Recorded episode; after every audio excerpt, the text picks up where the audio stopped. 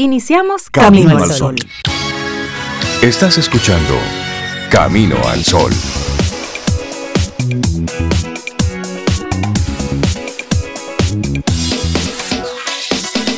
Buenos días, Cintia Ortiz, Obeida Ramírez y a todos nuestros amigos y amigas Camino al Sol oyentes. Buenos días, ¿cómo están? Hola, Rey, muy buenos días. Yo estoy bien, gracias. Cintia, hola, buenos días. Laura Sofía y a todos nuestros amigos y amigas ya Camino al Sol oyentes que caminan ya con nosotros. Eso. Me gusta eso, camina. Caminando, Romperte cristal, dando... eh. No, no, no, no, no se rompe. Él, él te resiste, él es fuerte. Buenos días, Cintia. Hola, Cintia. Buenos días. ¿Cómo están ustedes? Bien. Bien, aquí, Yo estoy muy bien, como dice Sobe, yo estoy muy bien, gracias. Sí, sí, sí. Esperando que tú, Sobe, que te ves radiante, o sea, que tú se ve que estás contenta, que estás bien, que el día te amanece muy bien y tú también, Rey. Sobe está feliz. Está feliz. feliz, Está feliz, feliz. como una lombriz. bueno, tengo café en mano, señores. Y que así le amanezca Salud. también a los amigos Camino al Sí, Sol sí. oyentes y salud. Sí. Que tengamos un, un lindo día. Hoy, el último día de junio ya, señores. Ahora sí, formalmente ¿En estamos serio? miti miti, mío, como 30, dicen. 30 Ya se fue de esto. Mitad del año. Bueno, Eh, te quedan unas horas, Rey. Me quedan unas quedan horas unas todavía horas para seguir este de disfrutando junio. de, este mes aniversario, Ay, que ay, luego ay. va a dar paso a otro mes aniversario. Ay. Y, y así vamos. Eso es- ¿Cuándo es? ¿El, el sábado? El sábado, Hay fiesta en Camino al Sol. ahí- Cintia, cumpleaños. Está de ya lo dije. cumpleaños. Lo planifiqué bien, cae sábado. Wow.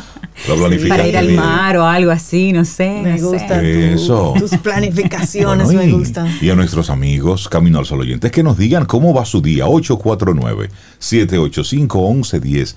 Cómo amanecieron, cómo se levantaron, cómo van esos ánimos para, para disfrutar de este día. Y siempre compartiéndote temprano lo que es nuestra intención para hoy. Sobrepensar agota. Haz las cosas que te carguen de energía. Y eso es cierto. Sí. Darle tanta mente a las cosas, eso agota. Y usted no ha puesto un- te- el primer blog Pero y ya usted está cansado. Pero no es que no piense. No es que no, piense. pero es, es el que luego cosas. sobrepensar. Señor, Que te ¿usted sabe carguen qué nuevamente. me pasó a mí Ay. ¿Qué te pasa? anoche de madrugada? ¿Qué te pasó? Normalmente yo duermo, o sea, me Así, acuesto de y forma duermo. plácida, sí, sí. tranquila. Pero parece que tengo muchas cosas en Oh, la cabeza. está sobrepensando. Muchas cosas, estoy Ah. sobrepensando. A las 2.26 minutos de la madrugada, Te yo levantaste. estaba despierta. Ok, sin me sueño. levanté sin sueño y yo, Sí. ¿y ahora qué hago? Eso es- eso- Agarré una hoja que siempre tengo al lado en, en mi mesita de noche y empecé a escribir todos los pendientes que tengo Exacto. para entrarle hoy Para sacarlo. de Es eso, eso. porque a mí me gusta dormir de corrido. De hecho, hay una serie de estudios del por qué a veces de madrugada nos despertamos a las 3 de la mañana. Sí. Y entonces hay muchas teorías, que se abre un portal, que ese es el momento Ay, esa me más... gusta. eh, pero todo eso suena antes. fantástico, pero ¿qué dice la, la neurociencia? Es Ajá. sencillo. Todo eso significa una mente sobrecargada. Y ya. Entonces llega un momento en esa hora de la madrugada donde ya tú has pasado por diferentes etapas del REM, que son cuatro, llega un momento donde esos pendientes son los que te despiertan. ¿Y cómo uno hace Ah, para es- descargar Eso la mismo, mente? escribirlo antes de acostarte. Todos tus pendientes, una listita. Tengo que hacer esto, esto, esto, esto y esto. Y lo anotas. Porque se produce un efecto interesante cuando tú escribes Sí, claro. las cosas que tienes en la cabeza. Sí, eso me gusta. Ya la mente dice, ok, ya no se me va a olvidar. Porque es que el cerebro es, es que el cuerpo humano es perfecto. Así lo es. tenemos pendiente para que no se nos olviden. Entonces, desde que tú lo anotas en algún lugar, ah, ok, ya. Eso no se me va a olvidar. Se lo tengo. fija. Entonces la mente dice, ok, ya puedo bajar la Ya, guardia. la humana lo escribió. Vamos a dormir todos. la humana de su Y así es que si usted tiene algunos asuntos así de madrugada, escriba lo que tiene que hacer, lo Sí. pendiente. Y olvídese de portales y ese tipo de cosas. No, no, no. Y es- duérmase. eh, y duérmase. Bueno, y si llega al portal, yo entraría Bueno, por curiosidad. tira un Déjame ver ojo qué es lo que hay. Y nos cuentas. Le digo al día que me agarre una patica así por si acaso. Por si Del otro lado, por si acaso. Que me ale. Y hoy es 30 de junio y en nuestro país se celebra un día muy, muy especial, Día del Maestro en la República Dominicana. Ese profe, ese, ese señor, esa señora que se levanta día con día, independientemente del problema que haya dejado en su casa, Así es. a enseñar, a enseñar lengua, a enseñar matemática, a enseñar física, a enseñar química, a enseñar costumbres, porque también los profesores Sí. tienen esa, esa, esa parte integral. Por lo menos ancestralmente era, era el maestro que te, que te educaba formalmente en la academia, en lo que era el conocimiento académico. Sí. Y también esa otra formación en valores, en elementos que se daban en el aula el cuidado también. personal, eh, hacían mucho énfasis ahí los maestros, claro. las maestras sobre todo. En observar. Sí. De hecho, Observar conductas. De hecho, tenían en una época la autoridad de parte de los padres y de la misma sociedad de corregir a los De muchachos. darle su buche. De darle su boche a los muchachos, de Y ponerlo. te guiaban además, veían potencial en ti y te- por lo menos la experiencia que viví con algunos profesores y, y te ayudaban a verlo. Exacto. Entonces nosotros Sí. queremos hoy mandarle un gran abrazo a todos los colaboradores de Camino al Sol, que Sí. son profesores, que son docentes, que están involucrados con el proceso Que si no son todos, es la, gran mayoría. sí. Y en especial recordar hoy, por supuesto, a, a papá, a don Rey. Claro que sí. Ese, ese 30, maestro. 40 y tanto de, de hecho, años. aquí lo recuerda Lola. Sí. A través del chat de Camino al Sol. Qué Lola bueno, gracias por recordando recordarlo. a ese gran maestro Don Rey en el Día del Maestro. Así es. Sí, un gran mira, maestro. Y papá era de esos, de esos maestros que recordaba los nombres de sus estudiantes. Y yo soy testigo de eso. Cada vez que yo estaba en un lugar con él, alguien se le acercaba y lo abrazaba. Pero todavía Le ya decía, que, profe. sí, que él no está en este plano. Así Rey. es. Todavía hay gente que menciona a Don Rey, lo recuerda porque fue su maestro en la Salle, en, en una PEC. Y tú sientes ese, ese afecto, ese respeto, ese cariño hacia él. Y eso es lindo. De hecho, como hijo, no pasa un día sin que alguien mencione, me, me mencione a papá por una vía u otra, de cómo le impactó en la universidad o en alguno de los colegios donde él fue director o estuvo involucrado dando sus charlas, sus conferencias o ese consejo. Así Sí. es que hoy es día para, para recordar a ese maestro, maestro de vocación, maestro y profesor así de, por convicción, como un compromiso social. Así es. Que esa así es, así esa es la gran diferencia cuando tú entiendes esto de compartir información, pero al mismo tiempo guía, dar ese, dar esa mano amiga Claro. a ese, a ese niño, a ese adolescente que está desorientado, por las razones que sea. Bueno, pues tú como adulto, identificar a ese, a ese niño, a esa niña desorientada y acercarte. Sí. Sí. Un gran abrazo a los profesores dominicanos en sentido general.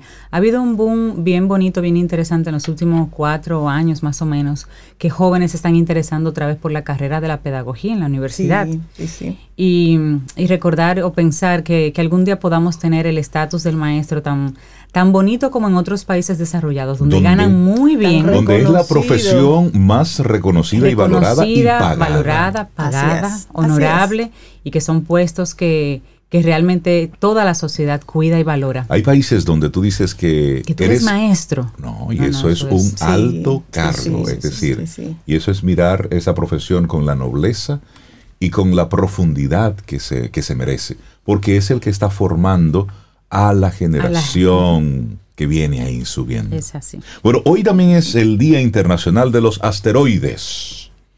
Es una Oye, sí. celebración establecida por la UNESCO Los pueblos de en el aniversario de la caída del meteorito de, Tun- de Tuntusca en el 1908 y el objetivo es incentivar la necesidad de la detección de estos objetos y movernos para que no nos caigan encima. rápido. Eso viene rápido. Como un chele. dice. Exactamente. Así es que hoy es el día de los asteroides. Y también es día de las redes sociales. Ujú. Señores, miren, esto fue en el 2010 eh, que se fundó esa iniciativa y lo hizo Mashable. Existe todavía Mashable, yo lo leía mucho No antes. sé. Bueno, y esto con el propósito de que los usuarios participen en las diversas actividades que se efectúan en el mundo.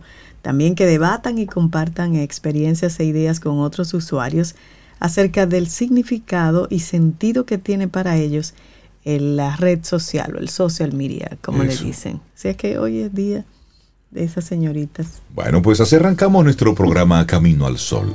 Laboratorio Patria Rivas presenta En Camino al Sol, la reflexión del día.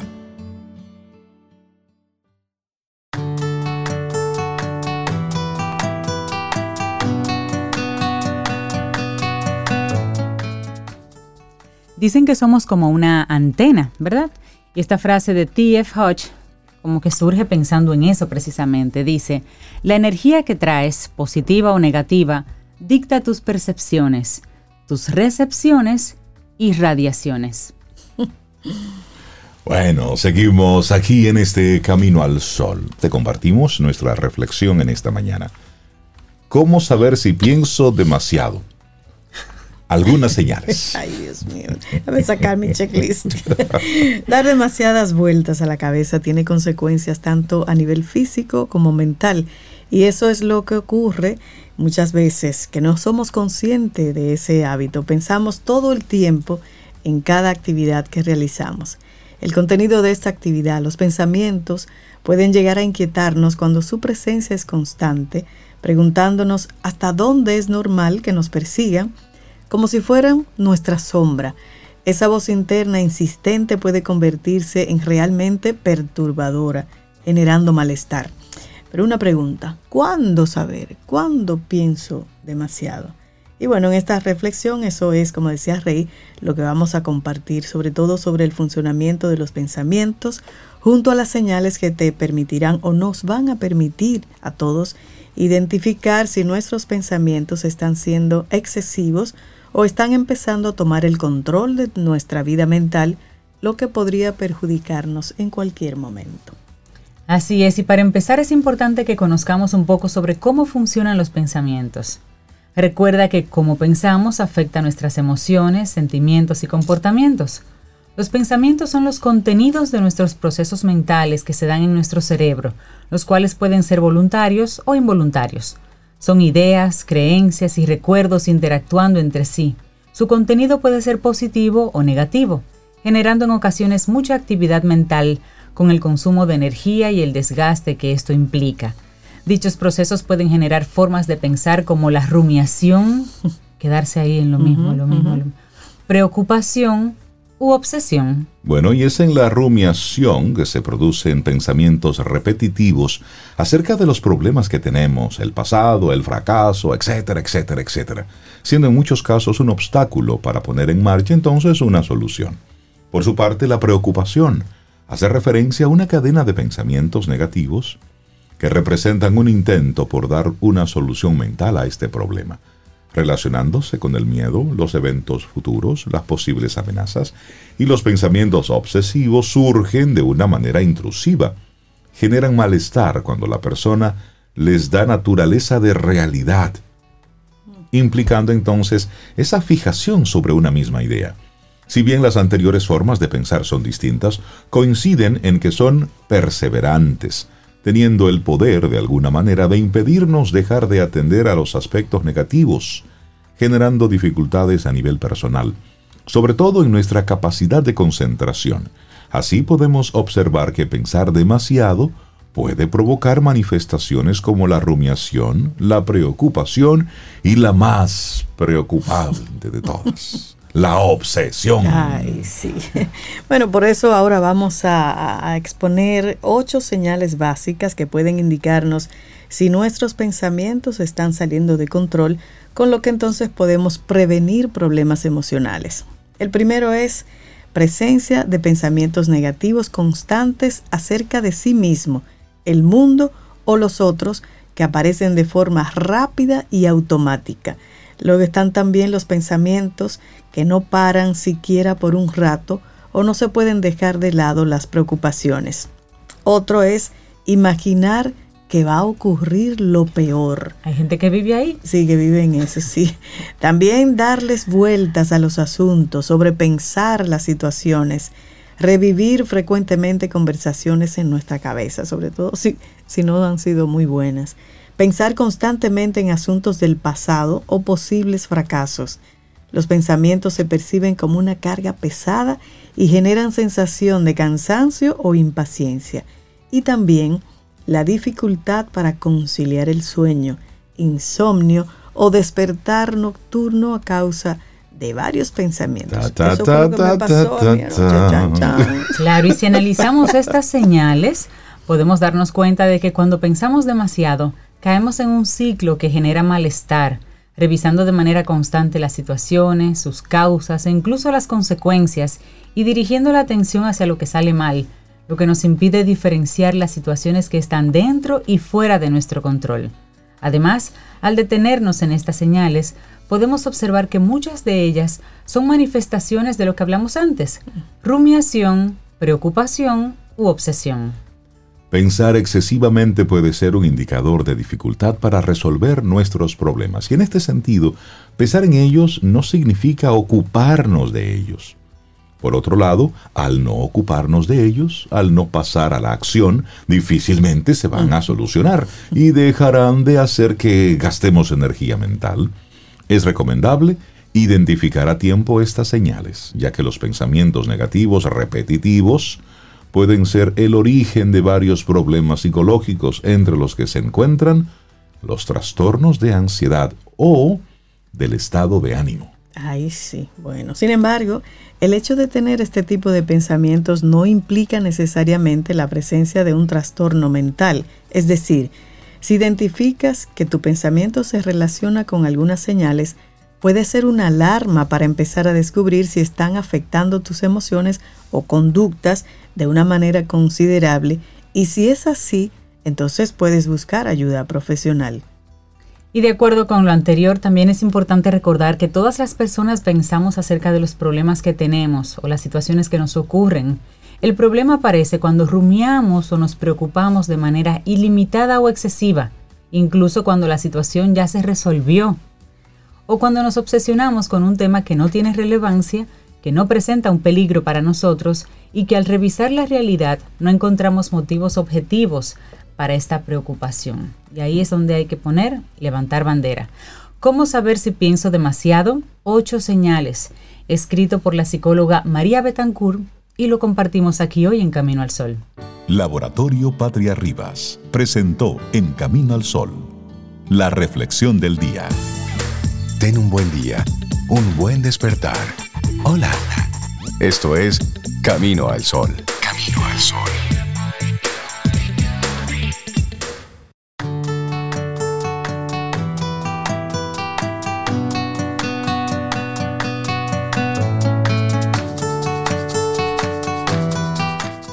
Nuestra siguiente frase es de Nicholas Sparks y dice, todo alrededor está hecho de energía. Para atraer cosas positivas en tu vida, comienza por emitir energía positiva. De eso se trata, de emitiendo esas cosas positivas. Es jueves, estamos a 30 de junio y muchísimas gracias por conectar con nosotros a través de todas las vías. Estación 97.7 FM y también caminoalsol.do. Entra a nuestra web caminoalsol.do. Ahí tenemos los diferentes segmentos, esos espacios para que tú vuelvas a escuchar las entrevistas, las conversaciones que tenemos con nuestros colaboradores. Y hablando de colaboradores, uno que los jueves no puede faltar aquí en Camino al Sol, Richard Douglas con su opinión personal. Buenos días, Richard, ¿cómo estás? Buenos días, qué bueno estar de nuevo con ustedes y con los Camino al Sol oyentes y más. Y más. Ya yo, ya yo lo he dicho siempre y lo voy a seguir diciendo. Me siento aquí como que llegué al oasis en el desierto. Qué rico. Eso es bueno, Richard, qué bueno. Esto es una Gracias. cosa muy chula. Eh, gracias a ustedes y a Supermercados Nacional por esta oportunidad que me dan de decir mi opinión personal. Lo que tú, tú viste y lo que te parece. Sí. Con Y una diferencia... Y, y que ustedes lo vean y digan lo que les parece. Sí, pero hay una diferencia ahí, Richard. ¿Cuál? Y es que tú lo observas desde tu experiencia como actor. Entonces te permite discriminar algunas actuaciones. Y a eso vamos. De eso se trata. Y la gente lo ve y después dice, bueno, sí, Richard tiene razón o no, es un clavo. bueno, pero, Actuó bien, pero es un clavo. eh, Pero las actuaciones son buenas. Buena. no, porque las actuaciones nunca son clavos. Exacto. Eh, esta vez voy a hablar de una serie española que se está exhibiendo en Netflix. Se llama Intimidad. Intimidad es una... La idea... Aquí se promueve mucho el, el valor que le dan algunas, algunos países, algunos países desa- desarrollados, al tema de la, de la publicación de cosas íntimas de gente pública.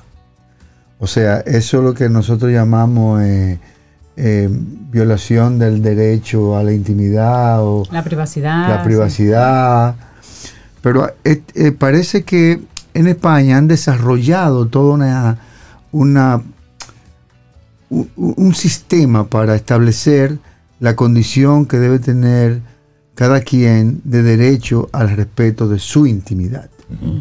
Se trata justamente de eso, una violación de la intimidad de una mujer pública, de varias mujeres, unas que toman una reacción, otras que toman otra, pero se trata básicamente de una mujer que es un, un- un funcionario público y que pretende una posición pública mayor, electiva, entonces a esa persona se le viola la intimidad, quizá para desacreditarla, para que no gane, quizá por hacer daño o porque alguien que cree que ella le hizo daño en su posición quiere eh, Venganza. venganza y eso pasa. Pero pasa además con otras personas dentro del, del esquema social establecido. Eh, eh, España establece que tiene este sistema de alguna manera a través de la película, porque una película no solamente sirve para decir una ficción o para contar una historia, también sirve para establecer los valores de una sociedad, en este caso la española, respecto a sus condiciones legales, respecto a la intimidad.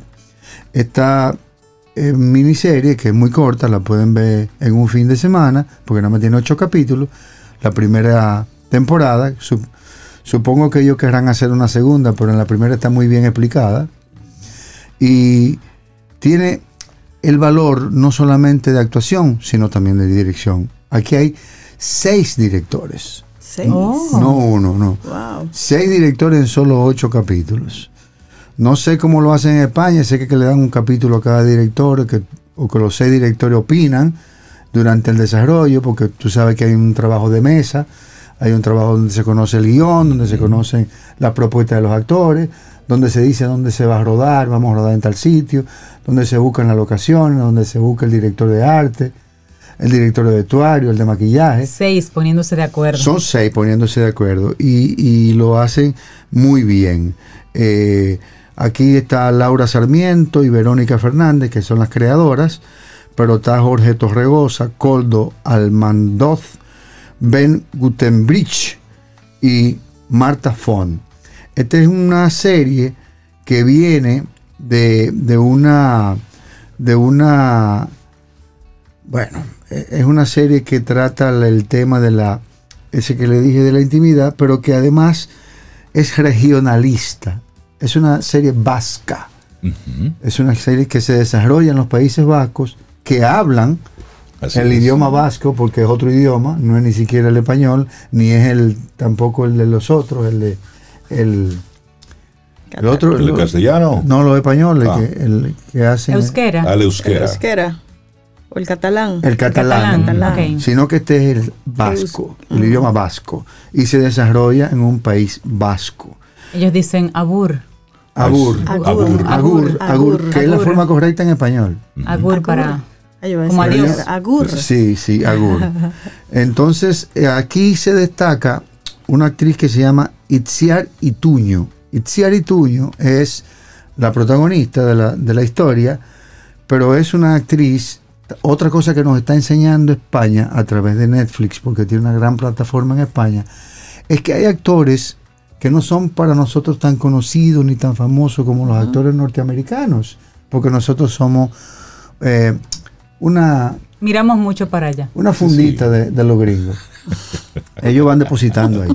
Entonces, eh, los españoles nos están demostrando que hay actores muy avesados en materia del trabajo cinematográfico, que además tienen un historial, una filmografía impresionante, y estamos hablando de actores ganadores del premio Goya. Exacto. Esta, Richard, y hablábamos Rey y yo sobre, sobre esa serie que la vimos, es maravillosa. Solamente me sorprendí porque dice Los que tres- tienes los tres la ocho vimos, capítulos y yo me quedé empezando el octavo, o sea que ya yo sé que se acabó esto casi.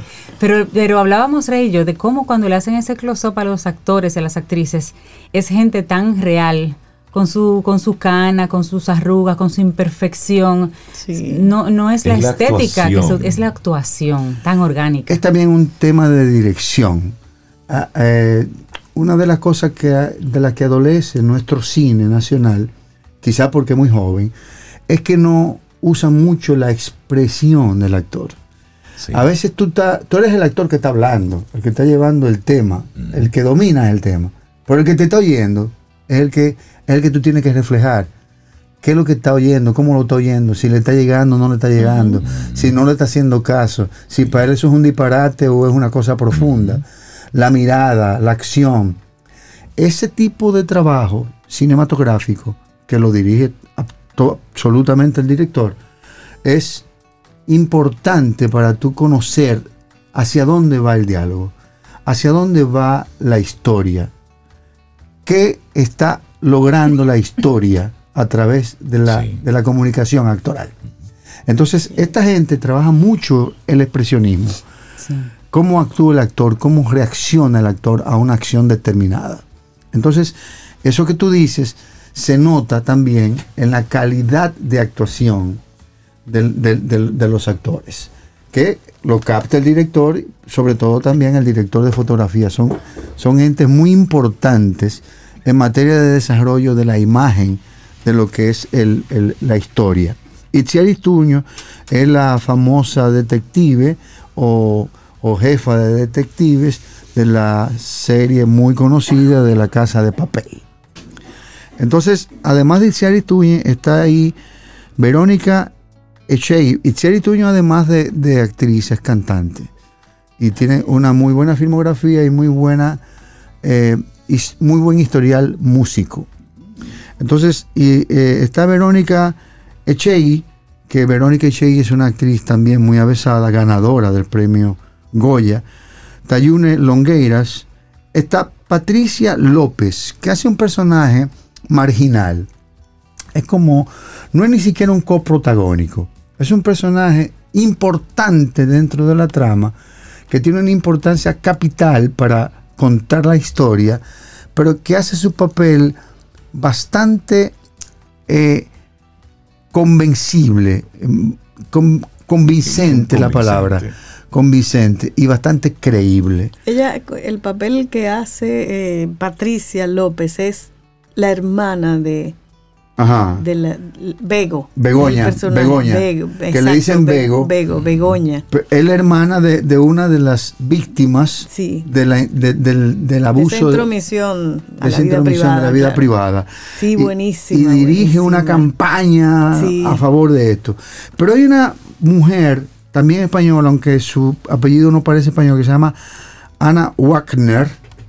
Ana Wagner es la detective del departamento de violación a la intimidad. A la señora alta. la señora alta elegante. que se faja y que y que además te además se mete eh, la- voy a dar un pequeño spoiler Eh, la persona afectada Itziari Túñez que es una candidata a la alcaldía eh, no quiere denunciar porque dice no es que no me conviene que yo soy una figura pública no me voy a poner en eso a Además, su denunciar varias, varias personas de su entorno no quieren tampoco que no ella quieren que ella denuncie y Sí. cuídate y si tú denuncias tú no vas a ser la a candidata ser del partido peor, porque sí. el daño va a ser peor porque el partido se va a exponer. Que tu hija que tu marido, hija y que no sé qué cosa y la otra cosa porque tú hiciste eso y hay un video. Sí. y esta mujer Ana Wagner que es la detective no solamente le da seguimiento al caso sino que la convence no mira tú tienes que denunciar sobre todo porque tú eres una figura pública No, y que ella inicia la investigación a pesar A de que A pesar de que tú no, te, tú no vayas a no denunciar, yo voy a iniciar, yo voy a hacer mi trabajo. Sí. Yo sí, voy a hacer sí. mi trabajo. Pero al final la convence. Mira, tienes que denunciar. Claro. Porque es que tú eres una figura pública. Y la única Claro. forma de, de darle a esto una vuelta es Exacto. denunciando. Es que todo el mundo denuncia. Claro. Claro, claro. Y, y esta eh, eh, Patricia López Vego, que empieza defendiendo a su hermana, termina convirtiéndose en una Activista. a favor del tema. Pero hay otras muy buenas actuaciones, como la de Mar, Mar- Mar- Mar- Martínez, que es el que hace del marido de ella. Y también están Eduardo Loveras y Iñigo Arambuni. Son personajes que son determinantes dentro de la, De de la la trama. trama, pero vale, vale la pena ponerles atención. Aquí hay actuaciones sencillamente brillantes, muy buena dirección, repito, y actores muy avesados que estamos conociendo por primera vez, no lo habíamos visto nunca, pero que son actores que tienen una filmografía. Bueno, Itziari Túñez tiene más de 32 películas. Imagínate. Y la que hace el papel de la hija de ella. Sí, La de la Oye, jovencita. la jovencita. Sí. un, un Es fenómeno. Espectacular esa actuación. Elizabeth Lorena. Elizabeth, Lorena. que también sufre eh, lo mismo que su madre, un video que también Sí. lo están Sí, compartiendo. que el, que el tipo decide empezar a compartirlo. Y, Sí. pero, pero se muestra aquí la frustración de un joven. Exacto. Sí. Eh, Sí. eh, primero, se muestra cómo afecta a un adulto tan importante en, el esquema social como un candidato, una persona candidata a una alcaldía, cómo le afecta a un jovencito Sí. que está que le genera una frustración, que no sabe cómo actuar, si quitarse el colegio o ir más, no ir más al colegio, porque la amenazan con eso. Entonces, vale la pena conocer la trama, está muy bien diseñada, conocer este trabajo de dirección y conocer estas brillantes actuaciones. Intimidad en Netflix, no se la pierda, porque además tiene su toquecito de culebrón. O sea, si a usted le gusta su telenovelita, Tiene usted- su toque. Tiene su toque, tiene su toque de culebrón, porque hay un maridito, hay un amante, Ajá, hay su cosa. Un culebroncito. Su hay, hay muchos amores ahí. Sí, su hay chin de culebra Sí. tiene. Sí. Entonces usted va y la disfruta, porque la ventaja de estas series es que te dan el doble sabor de disfrutar de una trama X. Sí. Ese sabor de que tú tienes una cosa que es ¡Wow! Y cuando está tan bien hecha, Sí, cuando sí, está sí. tan bien actuada y se, y se notan los esos detalles, la estética Y los del cine textos. español es, Sí. es algo pa- de lo que nosotros tenemos mucho Y es que tan aprender. orgánico, Rey, que tú dices, pero es que eso me puede pasar a mí. Claro. Tú no lo ves como una Sí. historia eh, tan No. fantásmica, fantasiosa, que, que es, que es una historia, que es una trama. Tú dices, eso me puede pasar Claro. a mí. No, y los temas que trata la serie. o sea, De te hecho, de hecho, esa, forma, esa sí. serie es bueno. Padres con hijos, adolescentes. Que la vean. Que la sí, sí, vean. que la vean juntos. Por el tema. Porque el tema del, del, del, del sexting y todo eso, lo que está pasando. No, y la exposición Claro. que tiene la gente. La gente se expone sin...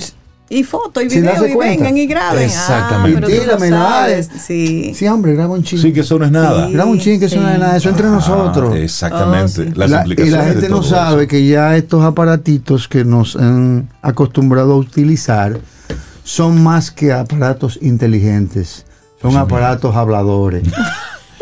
Y lo que menos uno hace a través de eso es hablar Exacto. por teléfono. Tú sabes que ayer, ayer hay un, en un escrito de, de Inés Aispun, un diario libre, la M, ella hablaba precisamente de que esta nueva generación ha perdido algo que para nosotros era muy valioso, y era esa intimidad. Intimidad. Ese, ese lugarcito, ese rinconcito privado. Porque los chicos, aunque estén encerrados en su habitación solos, no tienen intimidad. No.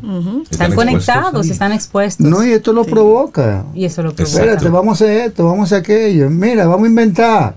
Y que no es nada. Y esto es habladorísimo, porque hay una, hay una aplicación que muchos de ustedes la conocen, que se llama Hey Google, o sea, el Google. Voice, Sí, que tú tienes un aparato en tu casa y tú le dices, Hey Google, sí, eh, reproduce Camino al Sol exacto. por la 97.7.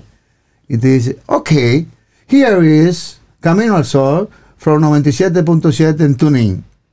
Ya. y tú estás yendo y- Camino al Sol, como si De fuera una radio. De forma inocente, pero todo está siendo escuchado. Todo No, lo que si pasa. tú todo- lo que tú estás diciendo lo Hey estamos Google oyendo. y otra cosa íntima. Exacto. No, y, si tú- y sin tú, y sin tú Sí. decir hey Google, el aparatico te está Te oyendo. está oyendo claro. Eso Todo lo que está. tú estás diciendo. Entonces, está ya estamos en un nivel de apertura de las, de las comunicaciones que hay que cuidarlas. Yo hice una campaña bastante seria respecto a eso en República Dominicana. Yo propuse un código ético comunicacional. Eh, tuve oídos, algunos oídos, sobre todo en el, en el Estado, las cosas no han caminado porque en el, las cosas del palacio caminan despacio, pero eh, esa, esa- es, eso tenemos de alguna manera nosotros que trabajar todos a favor de que eso pase, porque ya estamos en un nivel en República Dominicana donde cualquier cosa se puede decir públicamente. Así es. Y eso Sí, tenemos eso. que cuidar a, la- a los más vulnerables, que Es son las- los niños, la juventud. No podemos tener esta apertura. Somos un país globalizado porque la globalización es mundial, pero no estamos al nivel de los que son desarrollados. Nos faltan muchos años Claro, de desarrollo. eso se asume con mucho nivel de conciencia y responsabilidad. Claro, la libertad ahí- implica eso. Que ahí es donde tenemos una cuota pendiente. No es hablar por hablar, no es decir por decir, es lo que, lo que estás diciendo, bajo qué responsabilidad tú lo estás diciendo, Mire, y, y lo que, y lo que estás haciendo. por supuesto. Porque, porque yo he dicho en muchas ocasiones, y no, no es coincidente con el tema del código ético comunicacional, porque el código ético comunicacional lo que pretende es regular las comunicaciones. Sí, sí. Pero en otros órdenes, por ejemplo, el tránsito Mm, o, u otros órdenes Todo sociales en el país, yo creo que por vía de la educación estamos atrasados 150 años, Así es. pero por vía de la sanción nada más son 10. Claro. Al- cuando la gente sepa que porque tú te cruzas, óyeme, si, yo te pregunto ahora mismo, y por favor lo camino al solo oyente que empiecen a, a decirlo por las redes, si yo te pregunto ahora mismo, ¿cuál es la sanción a la que tú estás sometido si tú cruzas el semáforo de la Lincoln con 27 a las 12 del mediodía en rojo? No existe. No existe una sanción que tú sepas que te va a pasar. O sea, si te para un AME, si hay un AME por ahí, te puede parar y ponértela difícil. Pero tú sabes que tú resuelves con 500 pesos. Exacto. O sea, no hay una sanción establecida social. No hay una, no hay una valoración social del, del delito. O sea, ¿qué te toca a ti pagar? ¿O cuál es tu sanción? El régimen de sanciones, el régimen de consecuencias no está establecido en República Dominicana. Recuerdo una vez tuve que visitar eh, las oficinas de del Intrant, donde estaban, porque me re- en la época en que te retenían la licencia, que tú tenías que ir a buscarla y esa época, eh, yo estaba andaba con la licencia vencida por mi cumpleaños, había sido en Sí. dos otros días ahí. Bueno, me pusieron mi multa y yo tuve que ir a buscar. Cuando yo voy al lugar, yo veo una fila larga, larga. Y esta fila, ¿no? Estas son las personas que violentaron la, la luz roja. Lo que tienen que hacer es pagar un- una multa y listo. Pero a mí me entraron a un tribunal. Cuando yo entro a este tribunal y yo tuve que decir ante un juez, sí, soy culpable de andar con la licencia vencida, que es un trámite burocrático. Vencida cinco días. sin Vencida trámite cinco, burocrático, sí, un como trámite dices. burocrático. No hubo paga un- eso y un listo. comportamiento. Pero violentar una luz roja, tú estás, tú puedes provocar un accidente, Claro. puedes provocar eh, Matar a una gente. la muerte de Claro. alguien Entonces, de ti mismo. En, en- en Estados Unidos es se como el- penaliza como intento de homicidio. Entonces, a lo que me refiero es el contrasentido. Una luz roja es un, haga una fila y pague. Pero es un trámite burocrático. Vaya y dígale al juez, sí, soy culpable y me dieron con el malleta y ¡tan! Yo ya no soy culpable. Por andar con- Es decir, es un contrasentido, Claro. pero es, es el tema de, de régimen, de, de consecuencias, donde todavía aquí no, No lo tenemos claro, no no existe. Richard Douglas, con tu opinión personal. Intimidad. Buenísima. Viendo, Richard, buenísimo. Nosotros me lo estamos viendo. Que tengas Sí, excelente sí, día. Sí, sí, sí. Disfruta tu café en compañía de Camino al Sol.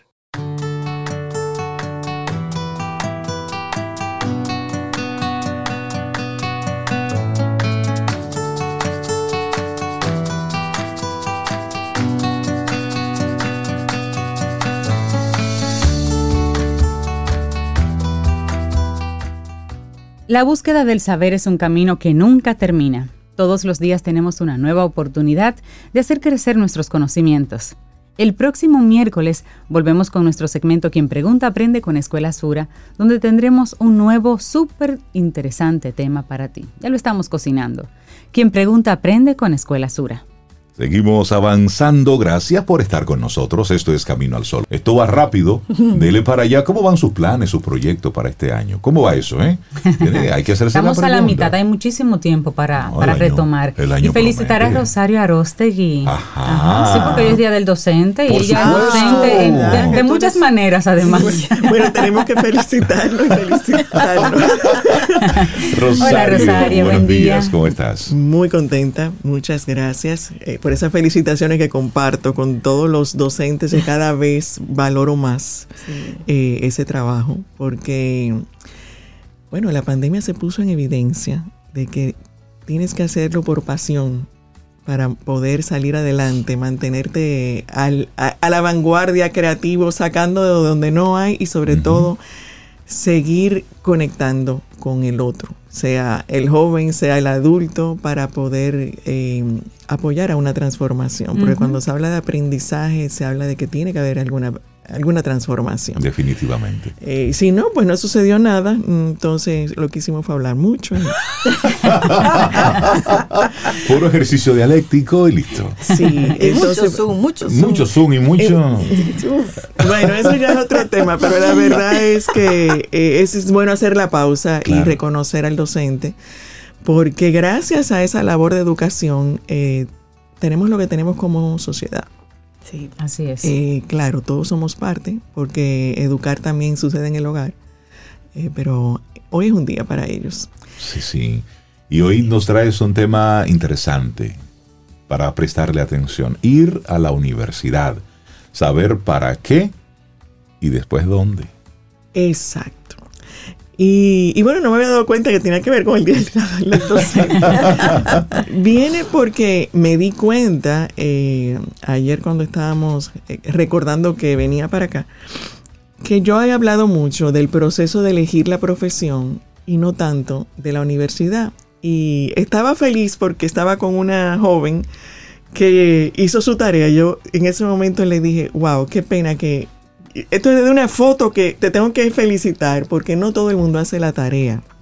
La primera tarea que tiene que ver con qué es lo que yo quiero, conocerme a mí y todo ese proceso. Y la verdad que ella para mí ha sido un ejemplo de que ha hecho la tarea porque llegó nada. no tengo idea de nada, no, no sé. Y, y ha ido, y bueno, llega a esta etapa de la tarea y saca un folder con los pensum de las diferentes. Ya sabía que, y ahora me dice, ¿y a cuál universidad voy? Mm, ya. Entonces yo dije, Qué bien. Uy, no he, no he hablado de esto porque muchas veces eh, escuchamos a qué universidad yo quiero ir. Y primero se enfocan en la aplicación, en el proceso. ¿Y qué tú estudias? No sé bien, pero yo sé a qué universidad yo quiero ir. ¿Por qué? Porque nos enfocamos en el prestigio, que en dónde está la universidad, que me voy fuera. Nos O sea, vamos en forma, sí. en forma. Sí, en forma. Entonces, la forma es finalmente me voy fuera. O sea, yo lo que quiero es irme fuera. Después averiguo a dónde. Eh, o la universidad por el ranking que tiene que me va a dar un prestigio. Y efectivamente, te lo va a dar el- el- la universidad con el título, pero ¿de qué te sirve si no vas a aprovechar ese contenido para algo que tú vayas a disfrutar? Entonces, por eso yo decía, primero, la primera tarea es el para qué. Y el para qué tiene que ver con ¿para qué me va a servir lo que yo voy a ir a buscar a la universidad? Y voy a comenzar con la primera parte de ir a la universidad. Me preguntan, pero de verdad, en este tiempo tú crees que ir a la universidad... eh, Y los chicos manejan los datos como que no, porque Elon Musk no fue a la universidad, Sí. porque Steve Steve Jobs, Jobs sí, tampoco pero esos son tres gatos en 7 mil millones. Exacto, pero además hay un detalle que no es tan obvio. Y es, y ahí también hay estadísticas por ahí, sobre todo cuando se habla de emprendimiento, por ejemplo. Dice, no, no, porque tú te buscas un negocio y tú resuelves. Ve a ver las estadísticas de los emprendimientos que se sostienen en el tiempo y algunas de las características. Y es inevitable, ineludible, eh, no negociable la preparación. Por supuesto. Claro. Entonces, ahora, ¿en qué y dónde? Ah, bueno, ¿en qué? Y ahí vuelvo otra vez. El para qué es que quieres prepararte para algo que sea tu proyecto de vida. Si tu proyecto de vida tiene que ver con ese negocio, bueno, pues aprende a hacer bien eso que el negocio requiere. Pero si tu proyecto de vida eh, tiene que ver con ser ese profesional X en una función, abogado, ingeniero, lo que sea, pues entonces vas a ir a buscar lo que lo- yo le llamo el paquete de conocimiento, que cuando le ponen el lacito dice derecho, ingeniería, pero tienes que ir a, a buscar aprender esas habilidades y esos conocimientos. Además, Rosario, necesitamos una estructura. Es decir, hay personas que somos autodidactas en muchas cosas, pero la universidad, o más bien el proceso educativo formal, te da una estructura de pensamiento, te da una forma, te da un método que muy bien te puede servir como punto de partida. Y luego tú con tus talentos, pues eso lo enriqueces, pero te da un algo. No hay una amplitud de Por los supuesto. conocimientos. Claro, porque Eso además, o sea, eh, definitivamente, qué bueno los autodidactas y con todo lo que tiene la tecnología hoy día, tú desde tu casa puedes Aprender lo que sea. aprender lo que sea en YouTube o donde sea, porque hay YouTube y hay YouTube. Exacto. Entonces- Sí, sí, sí. Sí, sí, sí, como todo. Exacto, como todo. Entonces sí se puede aprender. Ahora, no es lo mismo tú tener la interacción directa con alguien que ya está ejerciendo esa profesión, que es el experto, el profesor, que no solamente sabe del contenido, y si- de cómo imparte al propósito del docente, tener ese contacto directo y la parte social incluso que implica el estar con otros y generar, crear cosas nuevas a partir de, de ese caso que se está estudiando, por ejemplo. Entonces, esa estructura que te da es importante. Entonces, lo que quiero aquí, antes de irme a, la otra parte, es, ¿y la universidad? Sí, lo que yo sugiero es, ponle el nombre que tú quieras. Si tú quieres, no, no vaya a la universidad, pero prepárate. Entonces, ¿dónde te vas a preparar? ¿Para qué? Pues primero eso. ¿Para qué es que me voy a preparar? ¿Para ser eh, buen pelador de, de papa? ¿O para tener un buen un corte de pelo? ¿O vas a ser ingeniero? ¿O vas a ser Ok, arquitecto? pero eso me preparé aquí. Exacto. Entonces primero voy al para qué y después voy al aquí. Ahora, cuando vamos a elegir universidad, ya yo sé que quiero estudiar, ya yo sé para qué, entonces ya puedo evaluar un pensum, que fue el ejercicio de esta chica que me sacó sus pensum, es decir, ¿a cuál voy? Y la yo le pregunté, ¿y cuál, en qué se basa tu indecisión? Dice, Es que lo que yo quiero de esa profesión, yo no, la, no lo veo En ninguna de estas en- universidades. exacto, pero no lo ve, y ahí fue donde vino el ejercicio interesante, porque, por ejemplo, ella andaba buscando organización de eventos. Ok. Y bueno, por si acaso alguien me está oyendo, me puede mandar la recomendación para dárselo de algo específico en organización de eventos, una formación bien completa profesional. Entonces, hay, hay profesiones que te ayudan, Claro. pero no vas a encontrar la palabrita exacta. Exacto. La formación ese- exacta, claro. Esas son de las, del, del- del tipo de actividades que se nutre de muchas cosas. Entonces, lo que, entonces ahí Y de viene... un talento también personal. Por supuesto, Es- porque eso es un talento en producción. Y que son temas que están dentro de una carrera mucho más abarcadora, por ejemplo, comunicación corporativa pudiera. Y hay una por ahí. combinación, es decir, Exacto. porque hasta cine entra ahí. Ahí Sí, entra de cine, todo. pero entra Dependiendo. comunicación corporativa, relaciones públicas. Exacto, pero primero entonces por eso el trabajo está en decir, Claro. ok, ¿de qué tipo de evento hablamos? ¿Qué es lo que tú quieres? Exacto. Entonces ahí es donde la definición del para qué es amplia. Claro. Sí. Y ese ejercicio hay que hacerlo primero, porque muchas veces llegan, pero es que ayúdame a elegir la carrera. Espérate, ah, pero quieren ir rápido, Sí. pero es que es este ejercicio. Hay o sea, unos pasos que no podemos saltarnos. ¿Por De hecho, recordemos cómo en Estados Unidos causó un gran revuelo cuando personas vinculadas a, a los deportes, eh, al, al mundo del, del arte y el entretenimiento, se vieron involucrados con un tema de sobornos en varias universidades eso, sí. para que entraran sus hijos a las famosas universidades Ivy League, League. claro, es decir, claro. no me importa lo que estudies, lo que quiero es que estudies en estas universidades que son de prestigio. Entonces, oye cómo, enfocados en la forma, perdemos el propósito Sí, de vida. sí. Por eso, o sea, entonces no es primero dónde, es primero para qué. Claro. Y el para qué es, ¿para qué voy a utilizar estos conocimientos y habilidades? ¿Y cómo se relaciona eso con lo que yo quiero dedicarme? Lo que en este momento entiendo que es importante. Entonces, bueno, ante un caso como ese viene el ejercicio de decir, vamos a entender en qué consiste eso que tú quieres hacer para poder ayudarte en cuáles son las habilidades y conocimientos que tú necesitas. Entonces, propósito, organizar eventos. Ah, bueno, mira, administración de proyectos. Tú tienes que saber de proceso, tú tienes que saber de manejar un presupuesto, tú tienes que saber de manejar Claro, tiempo, tú tienes que saber de cosas. venderlo. Sí. Entonces, cuando tú ves las actividades, tú las puedes asociar a en cuál me ayuda vincular. más. Entonces, ¿es complicado? No, no es complicado. No, es es simple, pero este, exacto, tener claro los pasos. Y después que ya yo entiendo en qué consiste la actividad que yo quiero, puedo ver el pensum, que es, yo recomiendo que es lo último. Entonces ves el pensum y dices, ah, sí, con esta combinación de materia, aquí lo encuentro o allá no. Y después, hay algo importante en las universidades, padres.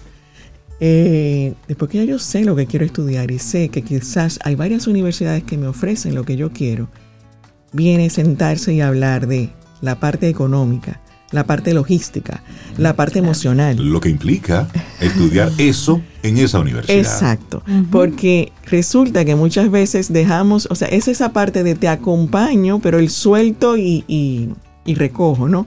O sea, yo te acompaño a lo que tú quieras, pero tengo que ponerte bien claro qué es, cuál es mi realidad para que sepas cómo, cómo es que te puedo ayudar. Porque en ocasiones, eh, y esta conversación he tenido varias recientemente, de decir, yo lo apoyo, y bueno, estoy pensando que, eh, que si el préstamo, que si aquello, que si el otro, pero ya estás en una condición de vida bastante complicada para que te pongas en otra más Claro. que entonces va a afectar una parte emocional que le va a poner una presión al muchacho que señores no hay que decirla. La- la- no, porque yo no le he dicho nada. No, no, no tienes que decirla. Es sencillamente que estás lo que estás viviendo. Hay algo muy interesante que a mí me pasó y tiene que ver con ese proceso. Yo había hecho, el, eh, eso fue con eh, mi segundo hijo, con Giancarlo, hicimos todo ese proceso. Él ya eh, tenía la decisión de que se iba a estudiar fuera. Y entonces en ese momento yo me busqué una college counselor que me encanta, ella va linda, y me dice, muy bien, ahora yo quiero sentarme, ir a tu casa y reunirme con ustedes, ya que él ha llegado ahí. Y me dice, sí, todos lo- toda la familia. Ah, qué bien. Yo no entiendo muy bien. a momento. estudiar fuera que se va, ¿no? Dime cuánto es y dónde, y vamos Sí, arriba. o sea, como que ya él decidió y qué, y no sé qué. Dice, ¿saben qué pasa? Él se va afuera y esto es una decisión de familia porque les está afectando a los que se quedan, Claro. a la hermanita, que le va a hacer falta el hermano. Entonces es importante el ver que, ah, primero, antes de llegar ahí, a esa reunión familiar, fue el ver los aspectos emocionales de que hubo un momento dado que él dijo, me gustan estas dos universidades y tienen las mismas condiciones económicas y todo. ¿Por qué elijo una o la otra? Entonces ahí venía, ¿cuál universidad tiene un perfil más compatible con la persona? Sí, eso es importantísimo. Eso es muy importante. Eso casi nunca se piensa, pero qué, qué Sí, interesante. Es muy interesante sí, sí. y muy importante. De eso a veces tú dices, ah, pero él estaba fascinado y ¿por qué se devolvió y no quiere volver? No era el ambiente para sentirse bien, para encajar, le costaba mucho. Entonces no era el qué, no era el para qué, era el dónde. Sí. Entonces por eso es que el ir a la universidad no es tan simple, son decisiones importantes, no por la profesión, es por lo que impacta emocionalmente a ese joven que se va hoy fuera feliz de la vida porque va a conocer muchas cosas, pero ¿a qué se va a encontrar allá? ¿Qué tan preparado está? Y tú qué tan preparado estás para manejar a distancia, porque se sigue el liderazgo a distancia. Entonces, Claro. Sí, sí, sí, sí. Claro. entonces eso es una... Y el, y el trabajo de preparación previo. Claro. Las- esas conversaciones, ese saber cómo anda esa cabeza. Y, y eso es muy importante, Rosario, que tú lo traigas a colación, porque cuando te vas, tienes que irte. Mentalmente tienes que irte y ponerte en lo tuyo. Claro. Porque si te vas, pero dejas tu corazón aquí Y tu mente mente aquí Sí. y pendiente aquí y de los amigos de aquí y de la noviecita o del noviecito de aquí, Y del mangú de aquí. de eso, todo, Todo eso, emocionalmente, cuando estés allá con la soledad, Sí. a enfrentar lo que tengas que enfrentar. ¿Qué yo hago aquí cogiendo frío? Cuando en mi Pasando casa- trabajo. Y, cocinando. y entonces, y entonces desde aquí mandándote fotos en la playa. Y mandándote Y ahí- Sí, porque hay gente maldadosa. Y hay una preparación que a veces no, pensamos hasta que se van o, o 15 días antes que se van. Y es que si, como dice Rosario, ya tú sabes que tu hijo tiene en su mente haciendo el bachillerato, tienen su mente irse y hacer otra cosa. Hay un equipaje que tú tienes que meterle en la maleta, que es tiene que aprender a valerse por sí mismo, tiene que aprender a limpiar una casa. No se vaya tiene, afuera a estudiar. Cierta, para la vida. Sí, para la vida. Ciertamente, Para es para la vida, vida, sí. pero sobre, acomodamos a los chicos, pero queremos Sobre que se vayan fuera. chicos, Eso sí. no es compatible. Esa comodidad no es compatible con la vida fuera, porque fuera están solos y tienen que poder Afuera llamar a un delivery. Hay, hay niños que no quieren ni siquiera hablar una diligencia. Mira, llámame a tal sitio y pídeme tal. Ay, no, yo, yo.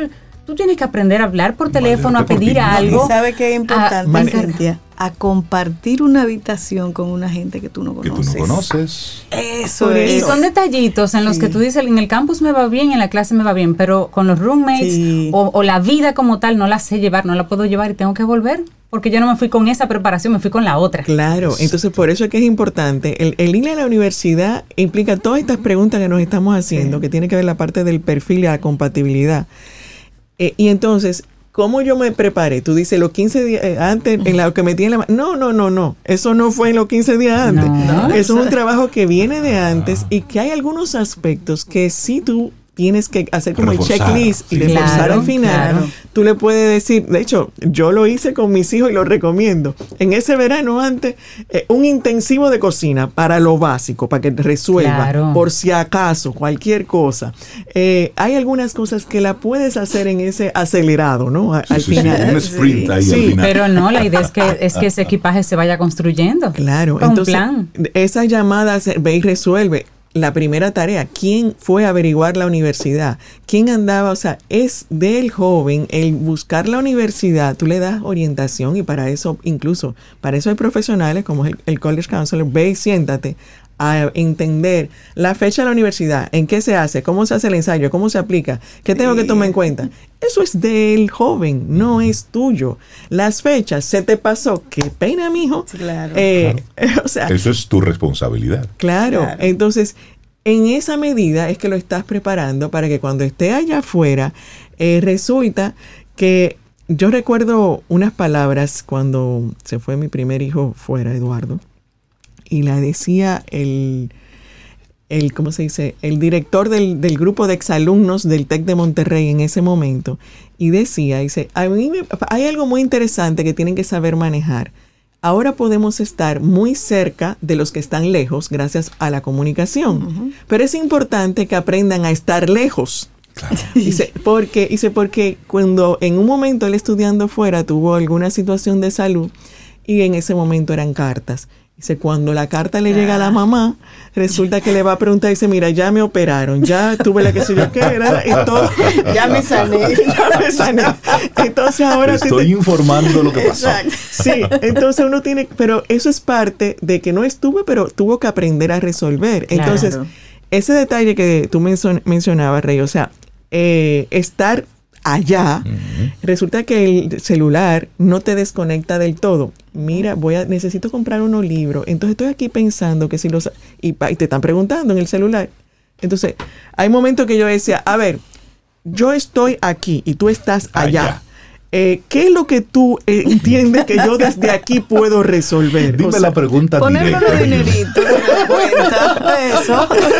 Pero no, a veces son cosas que es una Claro, situación claro, que, que tiene que resolver el allá. claro. Entonces, nosotros como padres tenemos que hacer nuestra preparación Sí. eh, de esa, no express, sino, pero no, no Y eso es preparar a nuestros hijos Para para, la vida. para la vida. Rosario Arostegui, gracias por Buenísimo. regalarnos este tema. Porque solamente pensamos en ello cuando ya eh, estamos ahí. ahí. sí, Ir a la universidad, saber para qué y después el dónde. Hoy hemos enfocado un poco la conversación en esos hijos que, que se van. Y que se van fuera. Sí, Y, se, y se van fuera, pero aquí pasa mucho. Es decir, bueno, en, en este momento nosotros estamos viviendo una, una experiencia personal con, con un familiar que está ahora viviendo con nosotros. Ella viene de Santiago y es lo mismo. Desde que tú sales de, de tu casa, de de, tu ambiente familiar seguro a otro lugar, ya. Hay una incertidumbre. No importa que sea dentro del país Sí. o en otro lugar, el que viene de Puerto Plata a estudiar en Santo Domingo. Sí, en Eso su es- mente ella vive muy- fuera. Y eso, Porque ella vive fuera viene, entorno. supuesto. ella viene a un espacio seguro, estable. Y Hay tienen- muchos muchachos y muchachas que vienen a una habitación, Claro. a alquilar En una solos un ciudad que nunca Las universidades INTEC está Sí. rodeado de espacios de renta de De habitaciones de, habitaciones, muchachos que vienen de cualquier rincón del país. Así es. Claro. Es decir, es, es una relación que se da donde papá, mamá, los hijos deben entender cuál es el proceso y no vivirlo desde, desde lejos, porque suena muy chévere. Ah, mi, está estudiando en tal sitio, pero ¿cómo está viviendo ese proceso? Fíjate que cuando tú dices eso, eh, es vuelvo otra vez, es importante el para qué y después el dónde, porque muchas veces los padres entran en las dos cosas. No, yo no quiero que vaya a estudiar allá, o sea, no importa, o sea, no quiero que se vaya a la Ah, capital, como sí, decimos, sí. porque no va a salir de su casa. Entonces, pero es que lo que quiere estudiar no, No- no, no se lo- ofrece aquí. no se ofrece aquí. Entonces, por eso es primero el para qué y después el dónde. Y el dónde, esa, eso que tú dices, o sea, es un proceso, aunque tu hijo se quede en tu casa, reconoce que hay un cambio Claro. y tienes Claro. que soltar aunque esté en tu casa porque cambian sus responsabilidades, eh, cambia su horario, cambia su ambiente. O sea, él está viviendo un cambio Hay otra dinámica y hay que entenderlo. y hay que entenderlo y hay que apoyarlo y hay que reconocer y otra vez es de él, de, de él, de tu hijo, hija. Y forma parte del crecimiento. Rosario, la gente que quiera conectar contigo.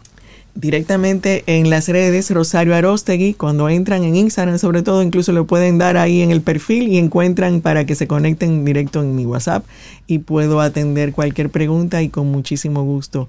Y atentos porque ya abro otro programa. eh, bueno, síganme en las redes. Rosario, un abrazo, cuídate mucho. Gracias, Igual, Rosario. Gracias, buen día. Ten un buen día, un buen despertar. Hola. Esto es Camino al Sol. Camino al Sol.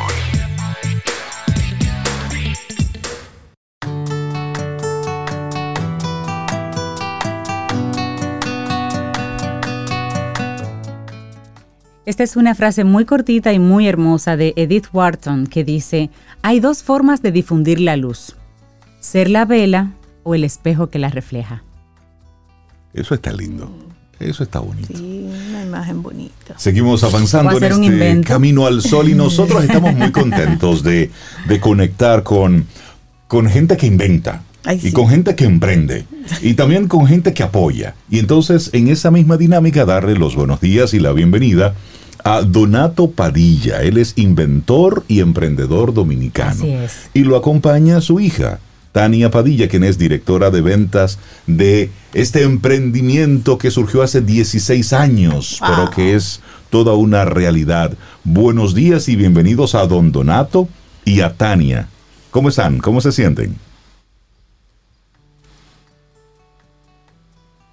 Excelentemente bien. ¿Y ustedes? Estamos, muy bien. súper buenos días. Buenos días a ambos, ahí escuchamos a don Donato y a, y a Tania.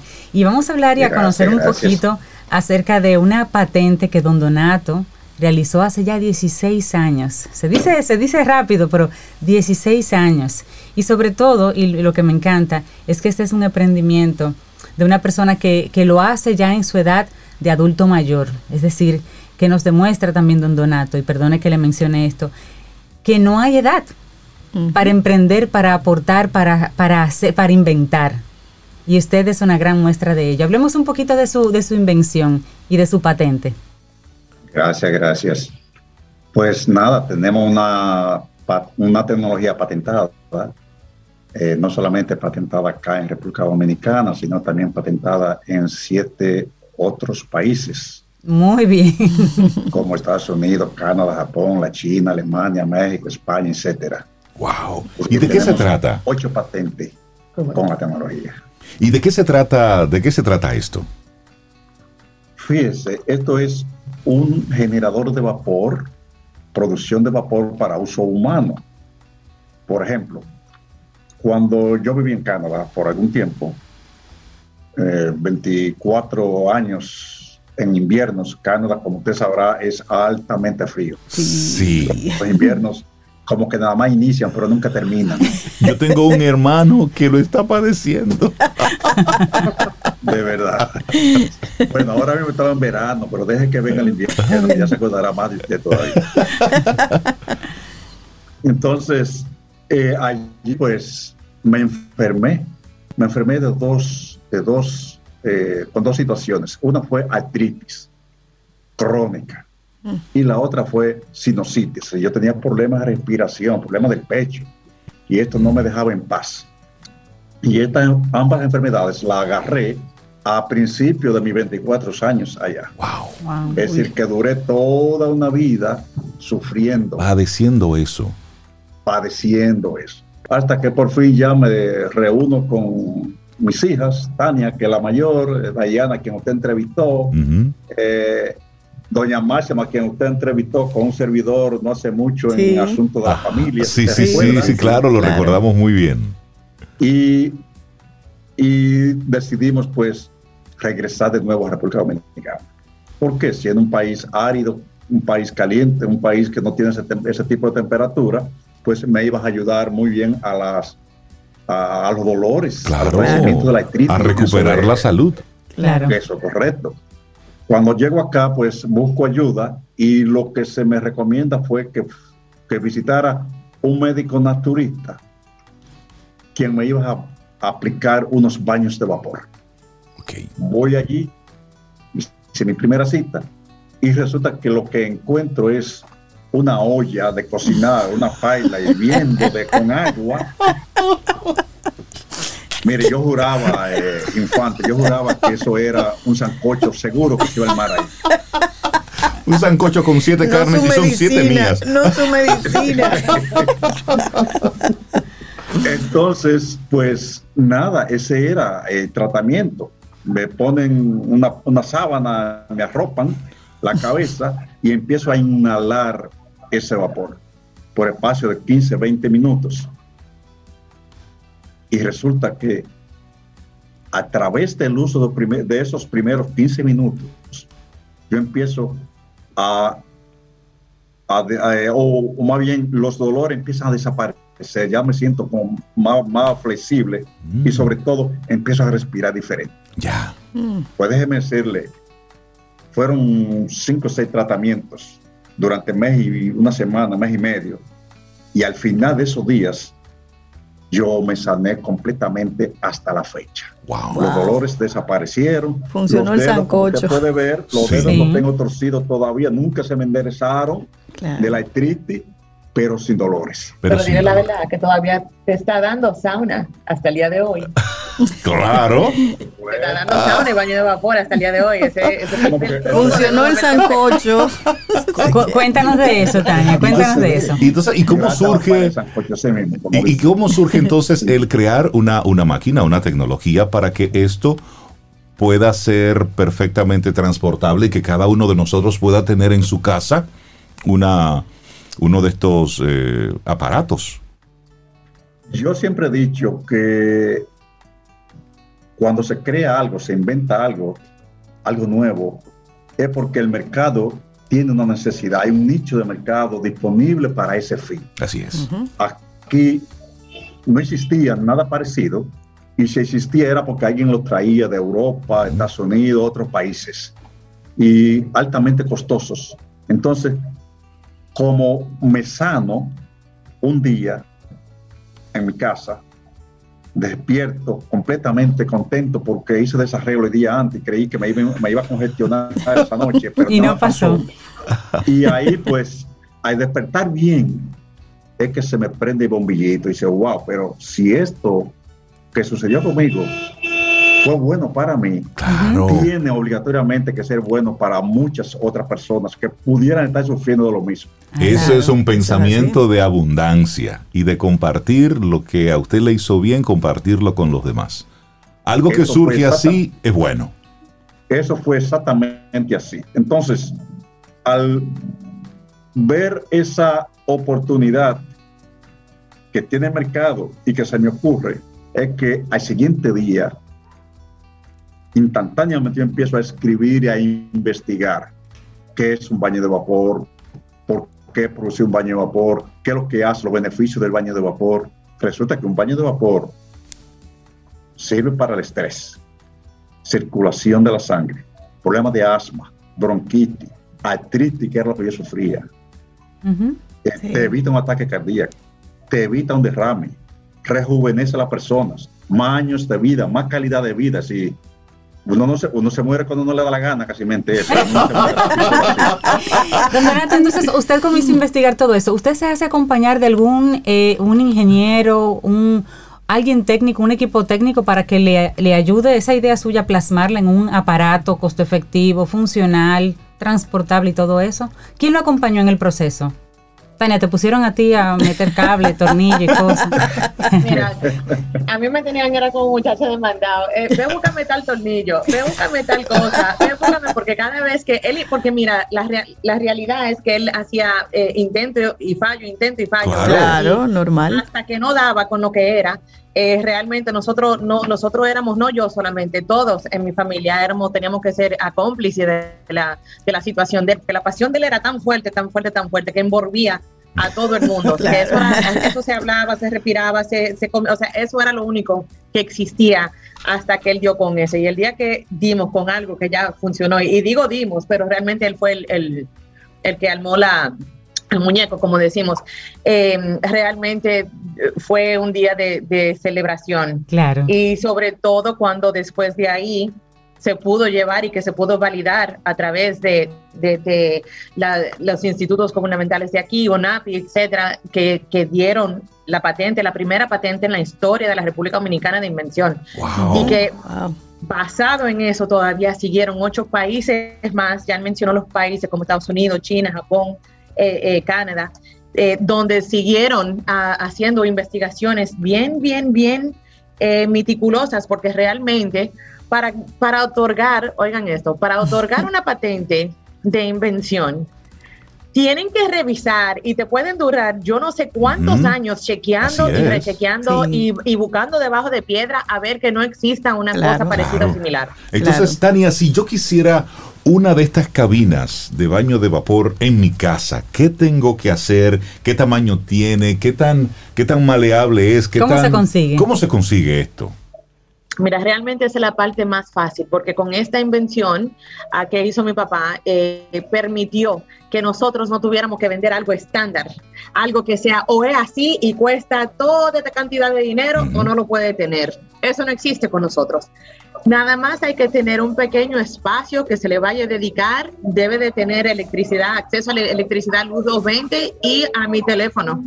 Con eso ya usted lo puede comprar. Yo, vamos, le chequeamos, sí, diga. En, en- en otras palabras, nosotros nos ajustamos a su espacio, Correcto. a su necesidad. Buenísimo. Por ejemplo, en el baño de su casa puede convertir en un baño de vapor. El cuarto de, de- de servicio lo puede convertir en un baño de vapor. Un closet. un sauna, Un un closet, closet, etcétera, mira. etcétera. Cuarto del reguero. Ajustamos eso Se a la acabó este relajo de envejecer. Vamos arriba con uno de esos. Tania, te tengo que llamar. La gente que quiera ponerse en contacto con ustedes, ¿cómo lo hace, Tania? Porque hay que hablar Rey, contigo yo de voy a ir dineros. pidiendo una luz 20 en un Me lugar. gusta, me gusta. 220 aquí, por favor. Bueno, a mí me gustaría que cualquiera que nos esté oyendo, que han Ajá. oído, que no han oído a nosotros dos hablando ahora mismo, que me llamen a mí o que lo llamen a él. Eh, el, el celular mío que me pueden llamar directo a través de WhatsApp es el 829-855-8125. Y el mío, 809-652-1955.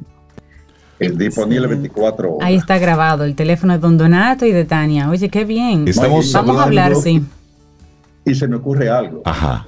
todo el que llame de este programa tendrá un 10% del total de su venta. Ya sabes. Ahí está, por ser camino al solo oyente. por ser camino al solo 10%, ahí oyente. Sí, está. mire, eso Bueno, está muy pues. bien. A llamar se ha dicho. Ya están llamando. Buenísimo, buenísimo. Darle un Eso gran salud. abrazo a don Donato Padilla, inventor, emprendedor dominicano que tuvo una experiencia, encontró una solución y decidió compartirla con el mundo. Y también a Tania Padilla, directora de ventas de la empresa. Ojalá que logren muchas ventas y que la Gracias, gente conecte con esto de, de la salud, porque de Eso es eso, salud. de eso se trata. Muchísimas gracias y un gran abrazo, ¿eh? Muchísimos éxitos. Buenísimo. Gracias. Un abrazo a ambos. Gracias Muchas gracias por recibirnos. Claro que sí, a puertas abiertas. Gracias. Y esperamos que hayas disfrutado del contenido del día de hoy. Recuerda nuestras vías para mantenernos en contacto. Hola arroba caminoalsol.do. Visita nuestra web y amplía más de nuestro contenido. Caminoalsol.do Hasta una próxima edición. y pásala bien.